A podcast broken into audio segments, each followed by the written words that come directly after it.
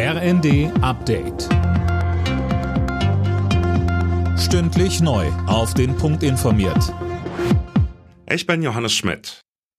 Die SPD will mehr Geld für die Bildung. Das haben die Delegierten auf dem Bundesparteitag in Berlin entschieden.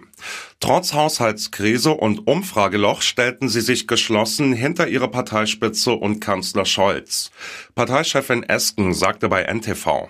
Ich finde, der, der, Parteitag ist wirklich sehr gut verlaufen. Wir hatten spannende Debatten. Wir haben schon eine debattenfreudige Partei, auch ähm, Delegierte, die sich einbringen wollen.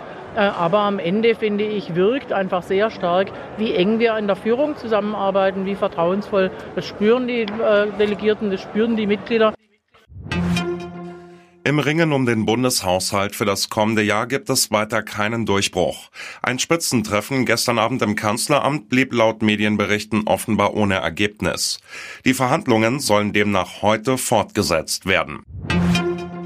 Bei der Deutschen Bahn gilt jetzt der neue Winterfahrplan. Mit neuen Verbindungen, aber auch mit steigenden Preisen. Fabian Hoffmann berichtet. Flex-Tickets im Fernverkehr etwa kosten durchschnittlich knapp 5% mehr, Bahncards und Streckenzeitkarten ebenfalls. Die Bahn begründet das mit gestiegenen Kosten. Schneller und häufiger soll es mit dem neuen Fahrplan künftig vor allem auf viel genutzten Fernverkehrsstrecken zwischen den großen Städten vorangehen. Von Berlin aus etwa gibt es mehr Züge in Richtung Köln oder München. Einschränkungen für Reisende gibt's aber ab Juli auf der Riedbahn zwischen Frankfurt-Main und Mannheim. Sie wird general überholt.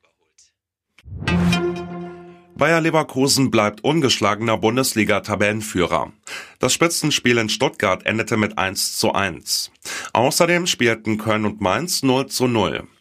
Und dann wurden auch noch die DFB-Pokal-Viertelfinals ausgelost. Saarbrücken gegen Mönchengladbach, Hertha BSC gegen Kaiserslautern. Leverkusen empfängt Stuttgart und St. Pauli Düsseldorf. Alle Nachrichten auf rnd.de